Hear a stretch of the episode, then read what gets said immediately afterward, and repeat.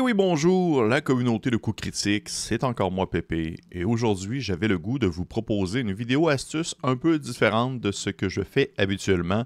C'est pas un top 5 de tel style de jeu, c'est pas des astuces pour animer un genre spécifique, loin de là. Aujourd'hui, je voulais vous parler de TDAH. C'est le trouble déficitaire de l'attention avec ou sans euh, hyperactivité.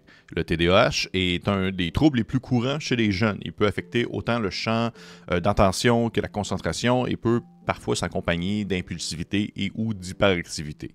Euh, moi-même, je suis sujet au trouble dans sa forme sans hyperactivité, bien que je suis médicamenté, pour vrai c'est quand même bien chill, mais ça m'arrive parfois de partir en loupe et d'en perdre des bouts lors de certains moments de concentration assez intenses.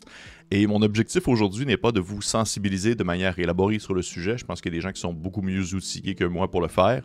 Je désire avant tout vous proposer quelques petites astuces que vous pouvez inclure dans vos parties si vous jouez avec des personnes qui possèdent le trouble déficitaire de l'attention avec ou sans hyperactivité. Et là, je préfère le dire d'avance, ça c'est important bien que ce fut abordé lors de certains cours de neurodéveloppement lors de mon passage à l'université, je n'ai pas une formation professionnelle qui me permet de parler du sujet. Ce que je vous propose ici, ce sont des astuces que j'ai moi-même mis en pratique, que j'ai lues dans certains articles ou qui ont été référencés par des gens qui, comme moi, se sont intéressés sur le sujet. Alors voilà, cinq astuces pour les tables de jeu qui peuvent avoir, autant du côté des maîtres de jeu que des joueuses ou des joueurs, des personnes qui vivent avec le trouble déficitaire de l'attention avec ou sans hyperactivité. Première astuce, les pauses. Les personnes qui ont le TDAH peuvent avoir du mal à rester concentrés pendant de longues périodes. Et si vous avez tendance à jouer, par exemple, à Donjon Dragon pendant des heures et des heures et des heures, pensez à faire des pauses à peut-être toutes les heures. ça n'a pas besoin d'être très long, seulement un petit break euh, lors de peut-être entre deux moments plus intenses. Et en tant que maître de jeu, moi-même, je peux avoir du mal à garder mon cerveau à la bonne fréquence, on va dire à la bonne entente de ce qu'on peut s'attendre d'un maître de jeu pendant de longues périodes. Et les pauses ben, sont bénéfiques pour tout le monde, pas juste les personnes qui ont le TDAH.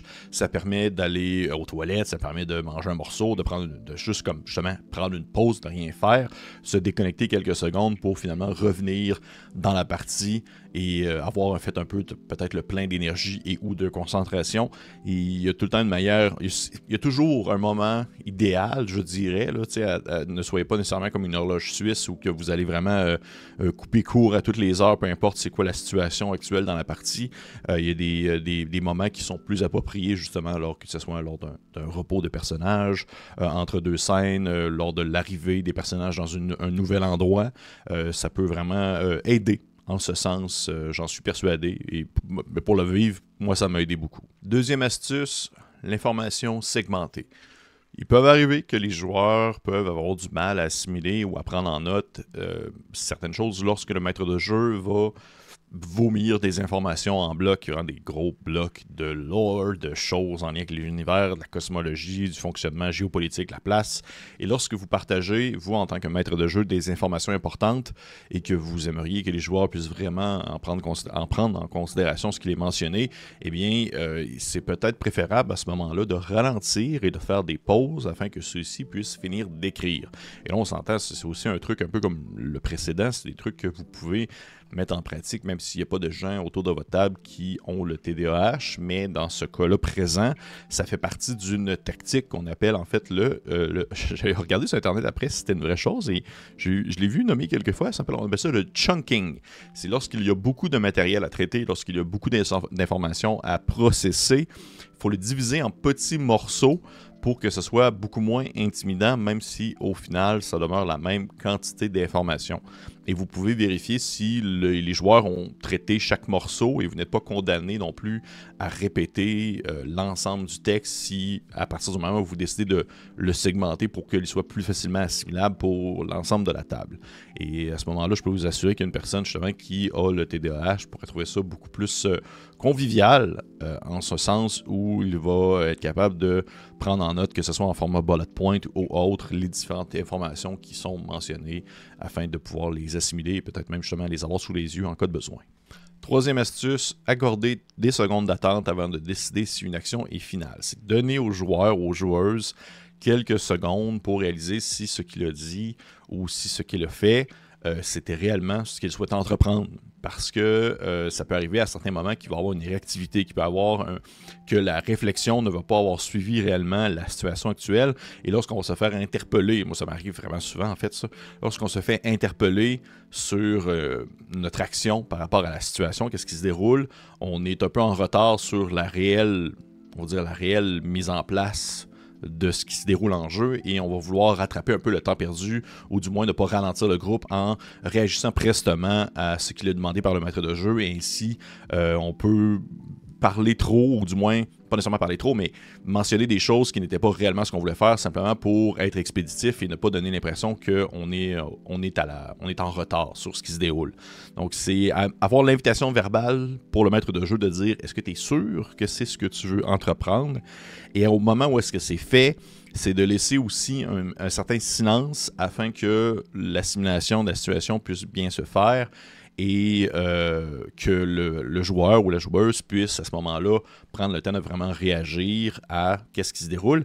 Et c'est important à ce moment-là de ne pas non plus trop parler, du moins durant ce silence-là, ou du moins durant le moment où le maître de jeu propose au joueur de vraiment prendre en considération ce qu'il fait, puisque euh, parler ou du moins euh, mentionner des choses pendant ce temps d'attente-là peut donner l'impression qu'on est insistant. Et ça peut aussi donner l'impression que euh, le joueur n'a pas vraiment a une certaine pression à répondre, alors qu'on dit Es-tu sûr ce que tu veux faire? Juste une fois, ce qu'il pas besoin de le répéter trois, quatre fois, parce que ça va donner l'impression justement qu'on est un peu à la presse et euh, ça peut annuler en fait le progrès de la réflexion que le joueur ou la joueuse peut avoir en tête lorsque le maître de jeu lui pose la question réellement de Es-tu sûr que c'est ce que ton personnage voulait faire Quatrième astuce, euh, mettre de la musique d'ambiance plutôt que de la musique enivrante. Alors que plusieurs maîtres de jeu, moi y compris, apprécient mettre des compositions musicales euh, enivrantes, classiques, avec des changements de ton parfois extrêmes. Malheureusement, je me rends compte que, euh, comme joueur, c'est pas nécessairement la chose la plus intuitive à me faire subir.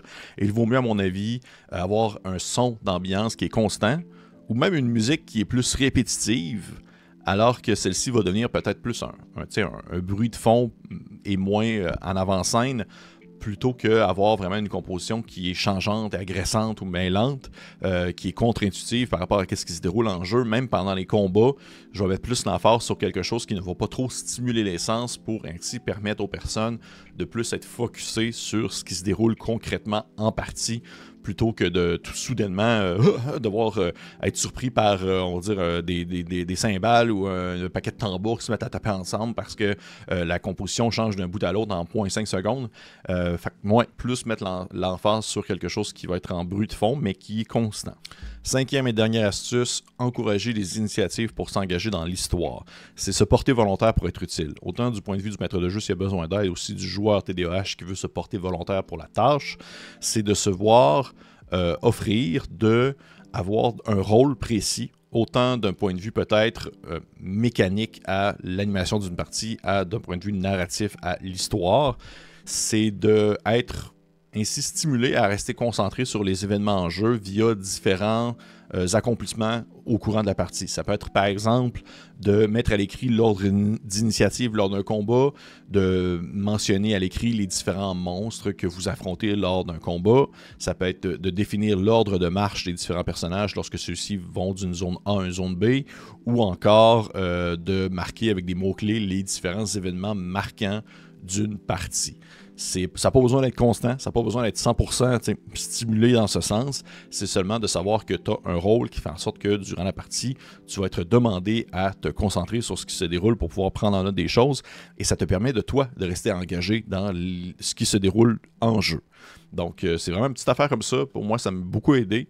Et j'espère aussi que vous, pour vrai, c'est cinq petits trucs qui, peut-être que vous utilisiez déjà, vous les utilisiez déjà tous sans nécessairement prendre en considération que ça pouvait avoir un apport positif pour des personnes qui ont le trouble, le trouble TDAH. Mais je sais que ça peut peut-être en aider d'autres. Pour moi, ça m'a aidé. Un autre truc, mais ça, c'est très personnel, j'ai tout un objet des mains. Vous avez peut-être déjà vu ce marteau-là, là, je l'ai dans les mains tout le temps. Et ça me permet d'avoir les mains occupées puis de rester concentré sur ce que je fais, c'est-à-dire vous parler présentement.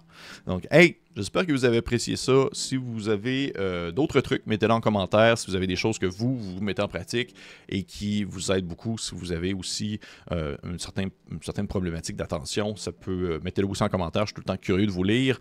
J'espère que ça peut vous en aider quelques-uns. Et petit like, petit, petit, petit partage, petit abonnement si ce n'est pas fait. Et pour les autres, on se dit à la prochaine.